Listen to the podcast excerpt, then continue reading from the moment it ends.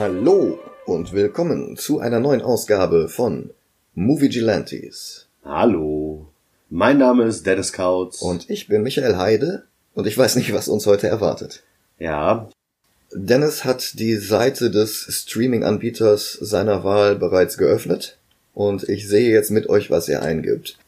K E N S H I N ah, Okay, da habe ich noch nie von gehört. Magst du uns was dazu sagen? ja, und zwar den Film, den wir heute gucken, ist äh, Roni Kenshin.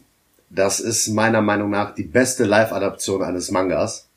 Ich will nicht sagen, dass es komplett ohne Übernatürliches auskommt, aber es geht mehr in Richtung Samurais und ähm, Wechsel von der Edo zur Tokio-Zeit.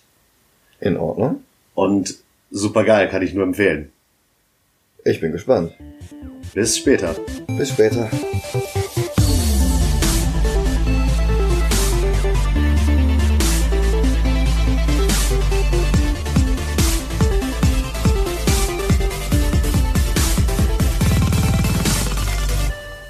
Und willkommen zurück. Hallo. Ja, wir haben gerade Rurouni Kenshin geguckt. Genau. Die Live-Verfilmung von, ich würde sagen, mein Top 3 Anime, beziehungsweise Manga. Okay. Und ich finde ich find den Film nicht so stark wie den zweiten, aber großartig. Ja, ich, ich kannte ihn noch nicht. Ich kannte auch die Manga nicht. Also, Manga sind einer meiner Blindspots. Aber unterhaltsam war er auf jeden Fall, auch wenn er sehr vollgestopft ist mit Plot. Ja, das stimmt. Und vor allem Namen, die man erst später erfährt. Ja, also irgendwie habe ich den Eindruck, die gehen davon aus, man kennt das alles schon aus dem Anime oder auch aus dem Manga und dementsprechend gibt es sehr wenig Exposition. Die Figuren sind halt da. Ich hatte anfangs Probleme rauszufinden, wer jetzt eigentlich überhaupt der Protagonist ist. Aber ja, vielleicht der Reihe nach. 1868. Ein Schwertkämpfer und Killer versetzt die Truppen des Shoguns in Angst und Schrecken. Genau. Ähm, der Film spielt zur Zeit, wo Japan gerade den westlichen Einfluss bekommt. Die, äh, die fangen an, die Samurais zu verabschieden. Der Kaiser soll gestürzt werden. Und wir haben den Samurai, der auf der Seite des Kaisers kämpft. Ähm, direkt am Anfang, wenn einer von euch schon mal andere Live-Adaptionen von Manga oder Anime gesehen hat, ich finde, der Film sieht am Anfang schon besser aus als jeder andere. Und das nicht zuletzt, weil es halt alles realistisch gehalten ist. Ja, äh, ich sollte vielleicht dazu sagen, was wir da überhaupt sehen. Es ist die Schlacht von Toba Fushimi bei Tokio und auf dem Schlachtfeld begegnen sich ein rauchender Kämpfer mit Schal um den Kopf, Saito, auch wenn der Name hier noch nicht fällt, und ein Mann in Schwarz mit langen Haaren und einer kreuzförmigen Narbe auf der Wange, Batosai, auch der Name wird hier noch nicht genannt. Ähm, direkt mal zum Anfang. Ich bin mir nicht hundertprozentig sicher, also worüber ich mir hundertprozentig sicher bin, ist, dass wir die ganze Szene am Anfang im Anime und Manga nicht haben. Okay, Und ich bin mir auch nicht sicher, ob Saito so früh schon eingeführt wird. okay, Das sind, glaube ich, Sachen, die der Film nur macht. nun gut.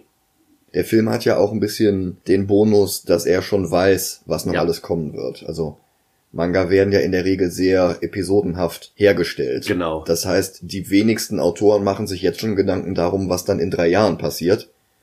Daher äh, ist es eigentlich nicht vermeidbar, dass Figuren erst recht spät eingeführt werden. Ja. Der Film hat halt die Möglichkeit zurückzusehen. Er weiß genau, was alles an Stories kam und kann dementsprechend auch besser haushalten. Mhm. Auf jeden Fall der rauchende Samurai äh, Saito kämpft aber nicht gegen Batusai, sondern sie unterhalten sich und verschwinden vom Kampffeld. Ja, das ist ja ziemlich genau der Moment, in dem die Truppen des Kaisers sich eh schon zum Sieger erklären Genau. und das Ganze eigentlich beendet ist. Der Raucher sagt Batosai, dass der Kampf noch nicht beendet ist, aber der steckt sein Katana nur demonstrativ in die Erde und geht wortlos davon. Genau. Wir sehen am Ende aber noch, wie einer, der vermutlich tot sein sollte, aufsteht und sich fragt, warum er noch lebt und alle anderen tot sind. Greift das Schwert, erkennt es wieder, zack, Vorspann. Genau. Zehn Jahre später, der Einfluss des Westens wird größer und das Volk erlebt Wohlstand. Genau, wir sehen dann sehr früh schon die Opiumhöhle und wir bekommen direkt einen neuen Charakter dahin geworfen, Megumi. Ja, und vor allen Dingen Takeda. Ja, Takeda und Megumi. Takeda ist der Opium-Mafia-Boss In der Stadt? in der Stadt und Megumi ist die, die das Opium für ihn herstellt. Genau, das ist ein besonderes Opium, das nennt sich äh, Spinnennetz und sie ist eine der wenigen, die wissen, wie man das herstellt.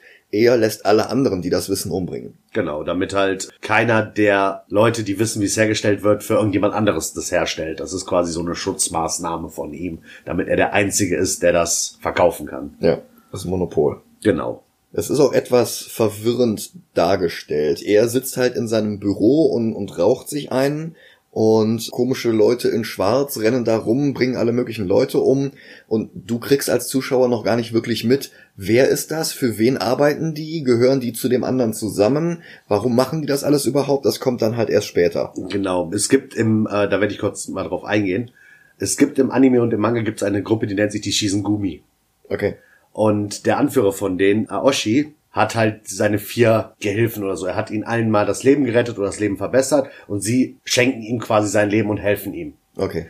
Und von dieser Truppe von den Shizengumi. Aoshi ist nicht im Film und zwei andere sind nicht im Film. Die einzigen beiden, die aus den, von den Shiz- Shizengumi in dem Film sind, sind der Faustkämpfer, zu dem wir später kommen.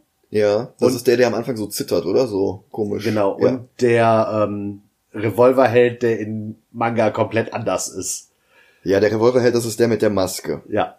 Und sie arbeiten quasi für Geld eigentlich nur für Takeda. Sie haben nichts mit ihm zu tun. Es sind quasi, es ist quasi nur eine Söldnertruppe. Ja. Es bleiben am Ende nur zwei am Leben, Megumi und ein junger Mann.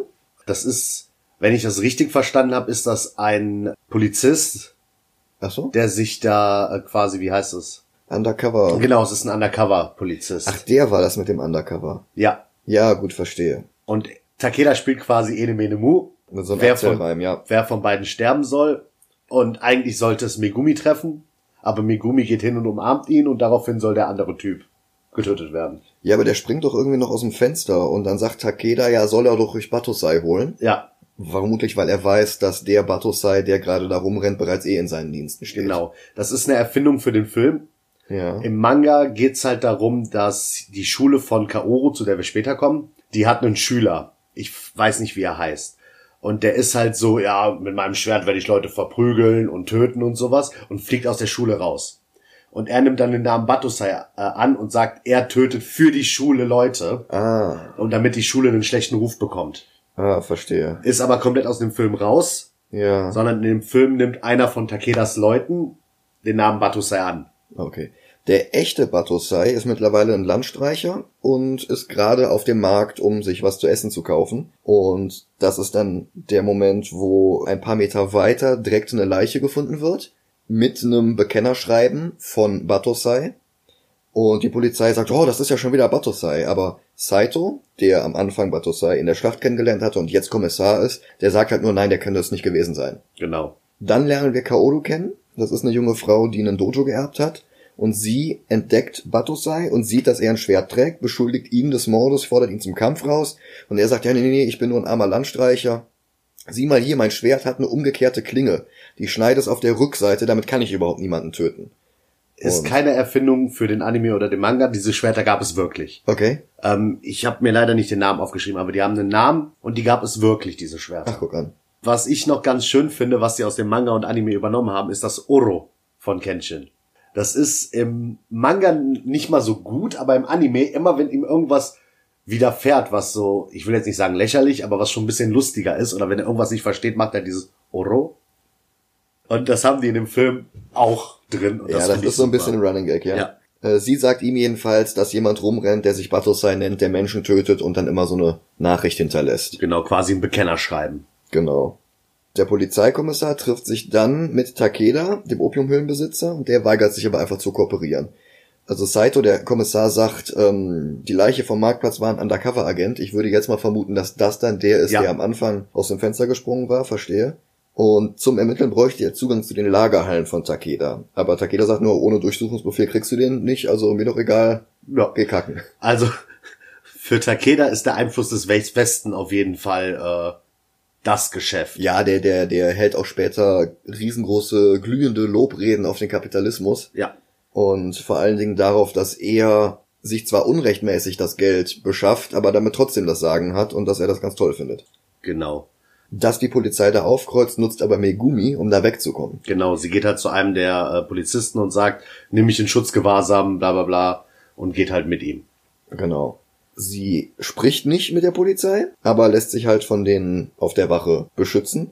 Dann taucht aber der Typ vom Anfang wieder auf, also der falsche Batosai, der Genau. am Anfang das Schwert gefunden hatte und sich jetzt als Batosai ausgibt und Leute umbringt. Das ist, wie wir später erfahren, Gine. Genau. Und er hat im Manga und im Anime eigentlich eine ganz andere Rolle. Er war auch in diesem Krieg, wo Kenshin gekämpft hat. Ja. aber hat nicht dieses ganze, jetzt nehme ich dein Schwert und werde der neue Batosai-mäßige gemacht, sondern er ist eigentlich auf der Jagd nach Kapitalisten und sowas alles. Huch. Er will halt diese ganzen reichen Leute umbringen. Und hier arbeitet er für Takeda. Richtig. Und im, äh, du hast im Manga und Anime hast du halt einen Typen, der ist Händler irgendwie, auch ein Arschloch, aber jetzt nicht so wie Takeda. Und er engagiert später Kenshin, um ihn vor Gine zu beschützen. Und Gine erkennt dann erst, dass es Batusai ist und geht wieder, weil er halt sagt, okay, wir werden uns noch mal irgendwann wiedersehen. Aber er hat eigentlich nichts mit Takeda zu tun. Wenn Takeda im Anime und Manga das erste Mal auftaucht, ist Gine schon Geschichte. Okay, verstehe. Der geht aus dem Polizeirevier raus, hat Megumi nicht gefunden und trifft dann Kaoru und verwundet ihren Arm und dann will er sie töten. Ja. Und in dem Moment kommt der echte Batosai dazwischen. Der Falsche erkennt auch die Kreuznarbe wieder und versucht seine Hypnosetechnik einzusetzen, die er vorher auch schon im Polizeirevier angewendet hat, dass er Leute lähmen kann. Das wirkt aber nicht beim echten Batosai und der flieht dann mit der jungen Frau zusammen in ihren Dojo.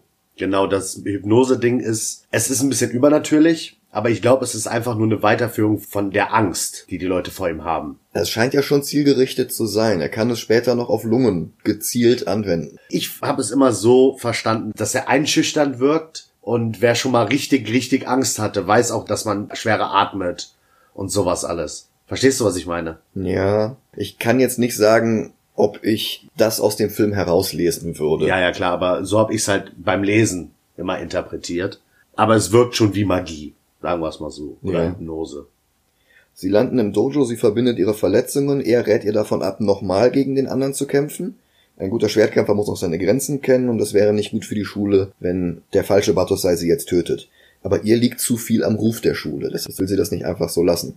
Wir lernen dann auch den einzigen Schüler der Schule kennen, Yahiko, der auch wieder im Anime und im Manga nicht sofort der Schüler ist, sondern im Anime und Manga versucht er Kenshin zu beklauen, schafft es auch, Kenshin bekommt es aber mit.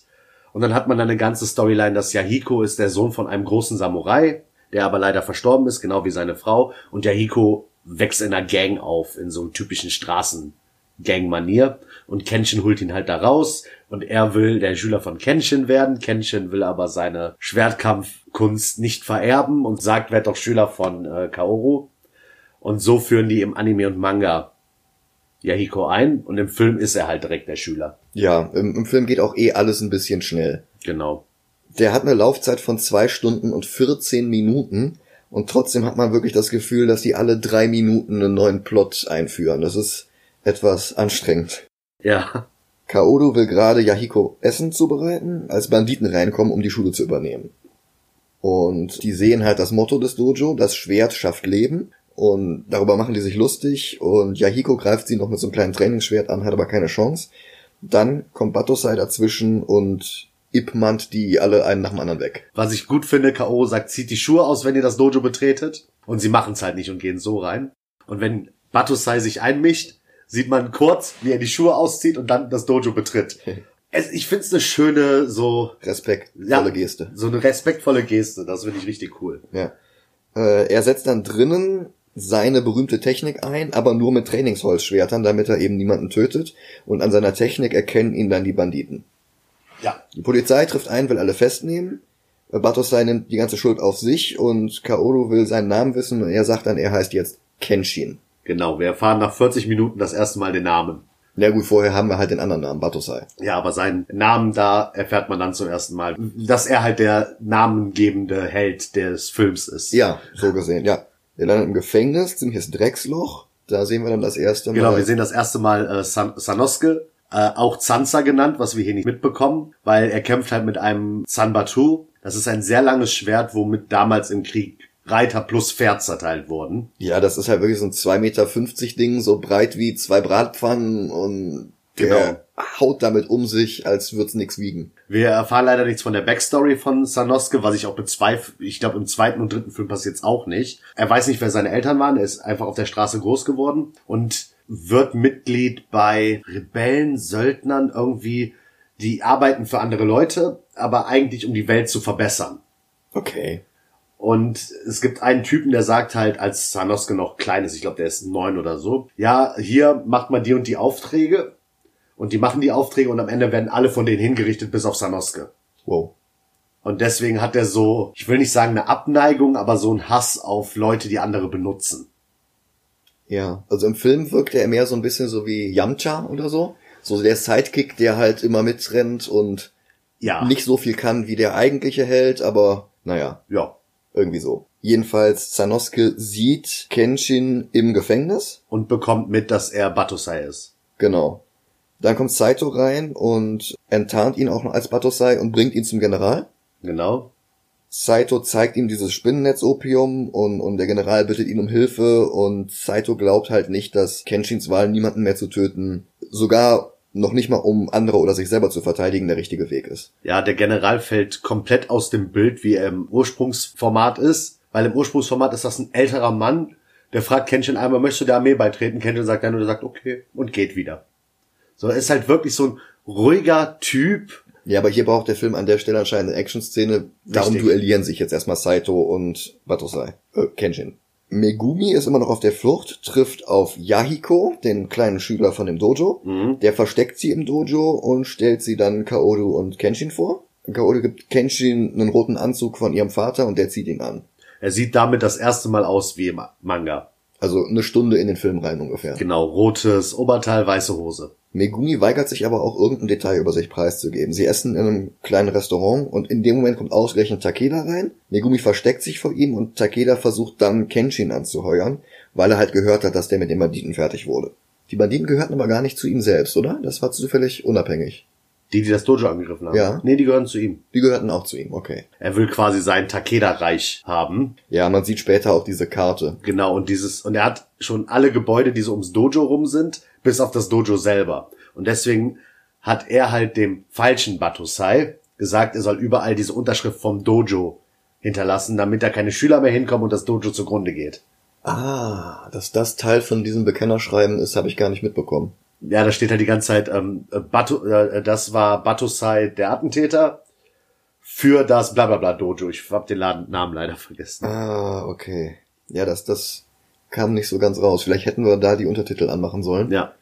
Wir haben die Untertitel angemacht in, in der Hoffnung, dass da die Namen beistehen von den Personen, die gerade sprechen. Weil selbst für mich, der den Manga kennt, der den Anime kennt, war bei manchen Figuren nicht klar, wer das sein soll. Kenshin lehnt jedenfalls ab. Er will nicht für Takeda arbeiten. Takeda hält jetzt seine glühende Rede, von der ich eben schon gesprochen habe, und zertritt dann auch noch die Schälchen, aus der die vorher gegessen haben. Und das ist dann der Moment, wo Sanosuke reinkommt, sagt, ja, ich bin jetzt gerade aus dem Gefängnis raus, dann nehme ich halt den Job und dann nehme ich halt das Geld. Will Kenshin im Kampf rausfordern, so als Bewerbungsgespräch, holt sein gigantisches 3-Meter-Schwert raus und Kenshin weigert sich zu kämpfen und Sanosuke verfolgt ihn dann mit diesem halben Haus durch die halbe Stadt. Ähm, im, in der Vorlage ist das dieser Fake Batusai. Dieser Fake Batusai kämpft einmal gegen Kenshin und Kenshin bricht ihm drei Finger und den Daumen und der Fake Batusai kann sein Schwert nicht mehr halten dadurch. Ja. Und er heuert Sanosuke an, Batusai umzubringen. Und dann kommt es zu dem Kampf Kenshin gegen Sanosuke und es gibt im Anime und im Manga gibt's noch einen Arzt, der heißt Dr. Genji. Okay? Und er hat halt zwei äh, Enkeltöchter und die fahren halt voll auf Kenshin an. Immer wenn er da ist und sie sehen ihn, wollen die mit ihm spielen und sowas. Und in dem Moment, wo Sanosuke gegen Kenshin kämpft, kommen sie halt angerannt und Sanosuke sagt, ne, wenn Kinder involviert sind, dann will ich nicht kämpfen, wir sehen uns demnächst mal wieder. Ach, das ist ja schön. Weil Sanosuke ist halt, er liebt das Kämpfen, aber nicht, wenn Unschuldige beteiligt sind.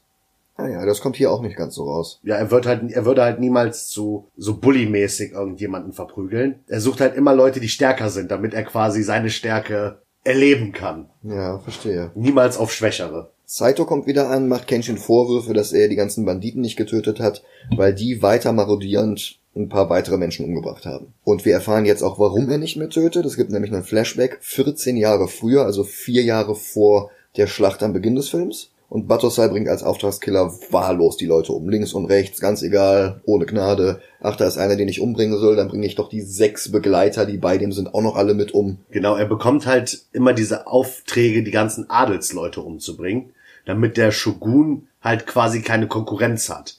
Also die wollen halt diesen Wechsel haben von Kaiserreich zu Demokratie. Ja. Und Kenshin bekommt halt den Auftrag, diese ganzen Adeligen umzubringen und trifft halt da auf eine Hochzeitsgesellschaft, quasi einen Junggesellenabschied. Genau, der eine will gerade heiraten und Batosai zerschnetzelt die der Reihe nach einem nach dem anderen. Und der, der heiraten will, weigert sich zu sterben. Nein, ich muss mich doch um die Frau, die ich liebe, kümmern. Und Batosai gibt ihm drei oder viermal den Todesstoß und der geht einfach immer wieder zu Boden, steht immer wieder auf. Nein, nein, ich kann nicht sterben. Gibt dann Batosai die erste von zwei Narben auf die Wange. Genau. Und wir erfahren dann später aus dem Dialog, dass die Frau, die ihn heiraten wollte, ihm später die zweite Narbe verpasst hat. Aber das kriegen wir nicht zu Gesicht. Genau, das wird auch nie aufgeklärt. Nachdem Kenshin diesen jungen Mann tötet in der Vorlage, na nicht mal in der Vorlage, das sieht man erst im äh, OVA Samurai X.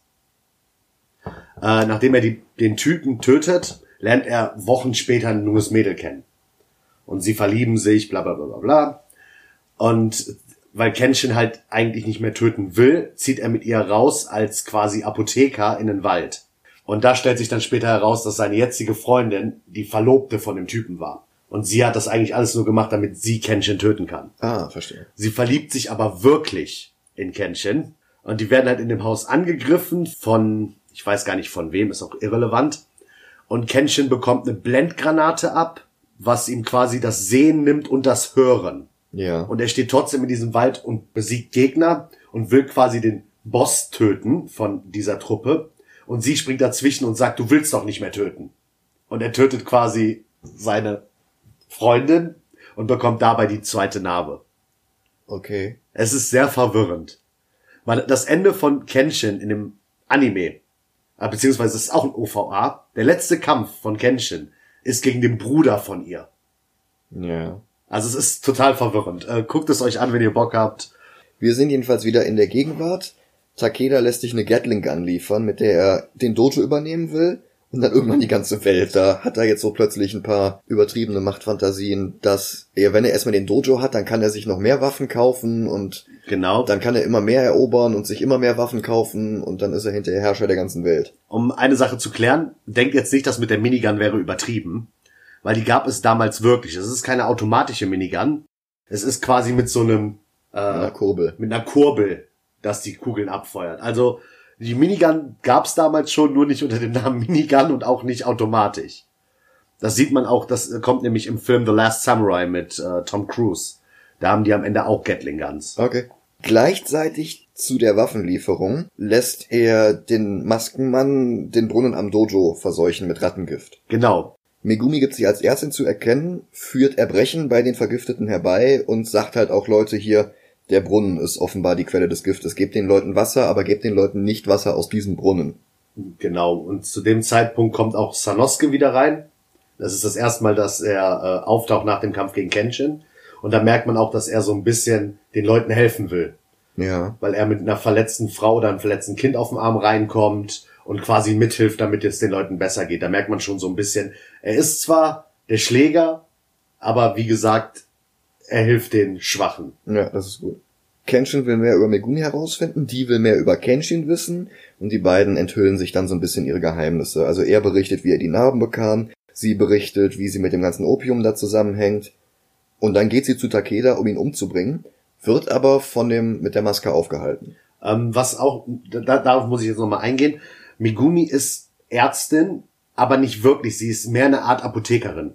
Okay. Weil in dem, wie ich vorhin schon erwähnt habe, der Arzt, der eigentlich daneben Kaoru wohnt, nimmt sie später quasi auf, um ihr das Arztsein ein bisschen weil sie weiß jetzt, okay, du hast was Falsches gegessen, hier, ich mix dir was zusammen, danach geht's dir besser. Sie ist mehr Apothekerin. Ja. Und durch den Arzt lernt sie quasi noch dieses Allgemeinmedizin, dass man, also noch mal ein paar Sachen lernt sie halt dazu, was ihr zur Ärztin-Dasein fehlt. Ja gut, aber wenn der Arzt jetzt in der Ja. Adaption fehlt, dann... Ich glaube, er ist drin, aber wird nicht namentlich genannt. Ach so. Wir haben da einen älteren Mann, der irgendwie noch irgendwas sagt. Hier, ich habe mal von einer Ärztefamilie gehört. Ach, der. Ja, ich glaube, dass er das sein soll, aber er wird halt nicht genannt. Ah ja. Sie geht zu Takeda, will ihn umbringen, wird aber vom Maskenmann aufgehalten. Der falsche Batusai, also Jinek, kommt dazu und merkt an, dass Kenshin und Sanosuke auf dem Weg zu ihnen sind und freut sich auch schon auf die Konfrontation. Und die zwei kämpfen sich dann einfach mal durch unzählige Gegner. Also es ist wirklich so eine ganze Armee, die da im Garten steht und durch die die sich da durch. Aber ich finde die Kämpfe schön. Ja, Also sie sind auf jeden Fall gut choreografiert und es macht einfach Spaß, den Kämpfen zuzugucken. Es sind halt zum Teil keine übertriebenen Sachen. Ja, er fliegt da schon ziemlich durch die Gegend. Ja klar, es ist aber so wie bei äh, so diese typischen asiatischen Kampffilme, Tigers and Dragons oder Ja, wie sie heißen, in dem Stil. Ja, also so es ist bisschen. nichts, nichts Übertriebenes, was man vorher nicht schon gesehen hat. ja. Also es ist schon übertrieben, aber es wird auch sehr dosiert eingesetzt. Genau. Takeda zeigt dann, dass er Megumi hat, steht oben auf dem Balkon und fordert seine Männer auf, Kenshin und Sanosuke zu töten und schmeißt dann noch so kofferweise Geld vom Balkon. Hier, ich bezahle euch, ich bezahle euch, bringt die um, bringt die um. Und bringt aber alles nix. Also die beiden besiegen die ganze Armee, betreten dann das Haus und drinnen geht's dann weiter. Da kommt dann jetzt dieser komische Zitternde. Ich weiß nicht, wie er heißt. Es ist auf jeden Fall der Faustkämpfer. Also er kämpft ohne Waffen.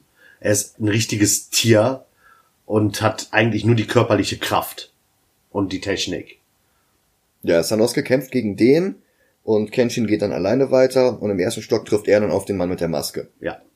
Und Kenshin sagt, hey, ich habe dich immer für einen Ehrenmann gehalten und ich habe mich gefragt, woher kennen die sich? Wird nicht erwähnt. Es ist halt einfach Ja. dieser Spruch. Und dann nimmt der andere seine Maske ab und hat dann darunter so ein extrem vernarbtes Gesicht auf einer Hälfte. Also der, der Mundwinkel ist so Glasgow Smile nach oben geschnitten und das drumherum ist so ein bisschen fast verbrannt. Ich überlege gerade, ob wir im Film einmal eine Szene haben, wo man sieht, dass jemand verbrannt wird. Oder irgendwie teilweise. Ich glaube nicht. Nee, ne? Also ich frage mich auch, woher die sich kennen. Jedenfalls holt er zwei Pistolen raus und schießt 300 Mal auf Kenshin. Lädt nicht nach, das ist halt wirklich so eine Actionfilm-Klischee-Szene. Der zerlegt den kompletten Raum, das ist so eine Bibliothek, Ja. Zerschießt sämtliche Bücherregale. Kenshin duckt sich halt dann immer davor weg und schafft es immer wieder, den Kugeln auszuweichen. Ja, und dann kämpfen sie halt mit Schwertern weiter. Also dieser Muskeltyp, gegen den Sanosuke kämpft, ist wie in der Vorlage. Und dieser Maskentyp hat eigentlich, ist eigentlich ein Messerkämpfer. Der hat aber die Arme in so Streifen, so schwarz-weiß, schwarz-weiß, schwarz-weiß. Und das Problem, was Kenshin mit ihm hat im Anime, ist, dass er die Entfernung von seinen Armen nicht einschätzen kann. Und das ist eigentlich der Twist, den er äh, im Anime hat. Oh ja, okay. Und nichts mit Pistolen. Sanosuke und der andere prügeln sich inzwischen durch die Küche und unterbrechen den Kampf, damit Sanosuke Hühnchen essen kann und Wein trinken kann. Wein nimmt der andere auch, aber Hühnchen will er nicht, er ist Vegetarier. So, aus heiterem Himmel. Und dann kämpfen sie wieder weiter und dann suplext Sanosuke den anderen einfach kaputt. Und wir sehen ihn auch danach nie wieder. Stimmt. Ein Stockwerk drüber besiegt Kenshin den Maskenmann, ohne ihn zu töten, erklärt den Kampf einfach für beendet. Der andere will das nicht. Nein, nein, es ist noch nicht vorbei. Doch, es ist jetzt vorbei. Der andere kann auch nicht mehr kämpfen, aber der will halt nicht, dass es, dass es vorbei ist. Auch ihn sehen wir nicht wieder. Stimmt. So, Kenshin und Sanosuke gehen dann zum Büro von Takeda und die Tür ist noch nicht mal offen, da werden sie schon von der Gatling Gun begrüßt. Und dann kommt plötzlich Saito dazu. Ja. Aus heiterem Himmel. Saito nimmt in dem Film ein bisschen die Rolle von Aoshi an, von diesem Anführer der Shizengumi. Ja. Und in der Szene mit der Gatling Gun hilft er quasi Kenshin und Sanosuke. Okay. Und es läuft auch ein bisschen anders an. Die stehen halt in diesem Raum drin. Takeda fängt an zu ballern.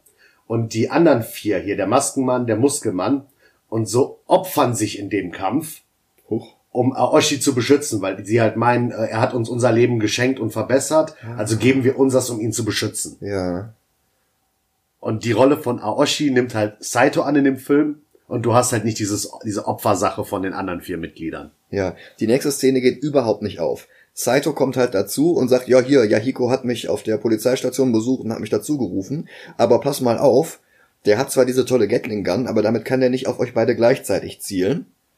Und dann ergeben sich beide und stehen dann so nebeneinander vor der Pistole. Und der Film ignoriert halt einfach, dass Takeda mit der Gatling Gun theoretisch auch einfach von links nach rechts feuern könnte und dass direkt neben Takeda noch ein Bodyguard steht mit einer Pistole.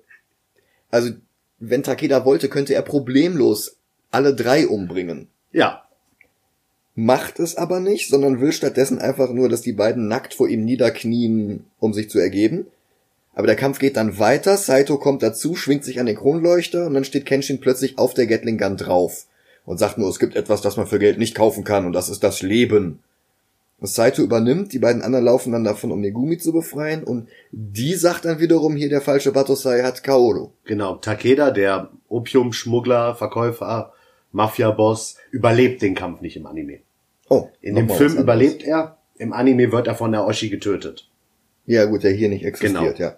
Ja, Gina er hat Kaoru entführt. In den Wald verschleppt und sein Ziel ist es, Kenshin wieder zu dem Mann zu machen, der er mal war. Also wieder zu Batosai zu werden und zum Killer. Genau. Der kickt dann auch Kaoru so eine Treppe runter, damit Kenshin wütend wird und die beiden kämpfen. Und Gine nutzt seine Hypnosetechnik, um Kaorus Atmung zu behindern. Das sage ich ja, er wendet das jetzt direkt auf ihre Lunge an. Mhm. Und er sagt halt, sie hat jetzt noch zwei Minuten, bis sie stirbt. Und den Bann kann sie nur selbst beenden. Oder halt, wenn Ich sterbe. ich sterbe. Ja. Das ist so ein bisschen diese Man of Steel Sache mit, das kann nur auf eine von zwei Weisen enden. Entweder du tötest mich oder ich töte dich. Und im Gegensatz zu Man of Steel versemmelt es der Film jetzt hier nicht. Denn Kenshin ist zwar grundsätzlich bereit, noch einmal zu töten, um sie zu retten und bricht Gine den Ellbogen, durchtrennt ihm die Sehnen, aber Paolo fleht ihn an, Gine zu verschonen. Sie hat's geschafft, den Bann selber zu brechen und sie will nicht, dass Kenshin wieder tötet. Und Gine greift ihn an, Kenshin weicht aus und Gine tötet sich mit seinem Schwert selber. Und seine letzten Worte sagen halt noch, Kenshin, du wirst immer ein Mörder sein, das, das wird sich auch nicht ändern. Ja. Der Kampf ist eins zu eins wie in der Vorlage. Aber alles, alles was gesagt wird, alles was passiert, ist eins zu eins Vorlage. Sehr genial. Epischer Soundtrack, Kenshin trägt Kaoru nach Hause. Saito sagt, die Welt ist noch nicht bereit dafür, dass Kenshin nicht mehr tötet. Der sagt aber, Gewalt führt immer nur zu mehr Gewalt. Und Saito sagt, das Schwert und nur das Schwert ist deine Bestimmung. Noch ein Epilog, Takeda und seine Leute werden abgeführt und er versucht, die Polizisten zu bestechen, die ihn mitnehmen, es klappt aber nicht. Noch ein Epilog, Kaoru erwacht in ihrem Dojo und sie hat Angst, Kenshin habe sie verlassen. Oh nein, wo ist der denn hin, wo ist der denn nur hin? Das ist so antiklimaktisch, der war einfach nur mit Kochen dran. Ja, er war einkaufen. Er war einfach nur einkaufen und Megumi will es ihr auch sagen, aber die rennt halt davon völlig panisch und dann sehen sie sich und die Geigenseiten werden gequält und es sieht so aus, als würden die sich jetzt küssen. Aber es bleibt dabei, dass sie ihm sagt, er ist jetzt endlich zu Hause und er sagt, ja, stimmt. Zack, Nachspann. Ja. Die Musik in dem Film ist hochwertiger, als ich es aus anderen japanischen Filmen gewohnt bin. Sie ist schon sehr nah an Hollywood-Musik dran und es ist ein sehr passender Soundtrack. Es ist ein richtig guter Soundtrack. Ja, der drängt sich nicht so auf. Du hast jetzt nicht so ein klassisches Thema, das dir im Kopf bleibt, Mhm. aber es funktioniert. Ja. Man hat halt, ich sage jetzt mal Hollywood-Musik mit japanischen Einflüssen. Und es funktioniert total in dem Film. Ja. Zeigt auch so ein bisschen die Handlung des Films, dass so der westliche Einfluss in Japan ankommt. Genau. Das ist echt gut gemacht. Ja. Ja, Micha, wie fandst du den Film? Ich fand ihn grundsätzlich gut, teilweise etwas sehr fordernd. Also ich hätte ihn, glaube ich, gerne entweder kürzer gehabt und dann halt nicht ganz so viele Geschichten drin, oder halt auf der Länge, aber etwas besser die Informationen verteilt. Mhm. Also die halbe Zeit über wusste ich halt nicht, wie die Leute heißen. Die halbe Zeit über wusste ich halt auch nicht unbedingt die Motivationen der einzelnen Charaktere. Und immer wenn du gerade jetzt so die Zusammenhänge verstehst, kommen plötzlich drei neue Sachen rein. Und das hört dann halt einfach nicht auf. Er ist sehr, sehr lange, ist sehr, sehr anstrengend, aber er ist nicht schlecht. Ich finde den Film, also die kommt, das sind drei Filme und die drei Filme sind, glaube ich, die besten Live-Action-Adaptionen von Anime und Manga. Der, mit dem zweiten als besten Film der Trilogie und der erste ist der schwächste. Okay. Also, wo würdest du ihn einordnen? Also auf jeden Fall unter Superman. Ja, das auf jeden Fall. Auf jeden Fall über Man of Steel. Ich kann dir nur nicht sagen, ob ich ihn über oder unter Batman schieben Unter. würde. Unter? unter, ich würde ihn unter Batman einführen. Batman ist ein Film, den kann man, den kann jeder gucken. Ja. Bei dem Film ist es schwierig, wenn du keinen Hang zu Anime, Manga oder japanischer Kultur hast. Ja. Es ist sehr schwer, schwer diesem Film zu folgen und Dinge zu verstehen. Ja, stimmt. Batman hat halt den Nachteil, dass der so ein bisschen uneben ist, dass du sehr alberne Szenen hast, dann plötzlich sehr ernste Szenen, dann tanzen sie zu Prince, dann ist plötzlich wieder alles Rückblende zu den sterbenden Eltern. Hier der Film ist mehr aus einem Guss. Okay. Aber du hast schon recht, der überfordert die Leute ein bisschen mehr. Ja. Batman kann man einfacher folgen. Würde ich sagen, unter Batman. Okay, also unter Batman 89 sortieren wir jetzt ein. Ihr könnt gerne auf unserer Seite gucken, da werden wir die ganze Liste posten. Auf Platz 1 ist immer noch Into the Spider-Verse und auf dem letzten Platz League of Extraordinary Gentlemen und Kenshin hat sich jetzt so im Mittelfeld eingespielt. Ja. Alles klar. Dann würde ich sagen, ich verabschiede mich von euch Ja, mache ich auch. und wir hören uns nächste Woche wieder. Macht's gut.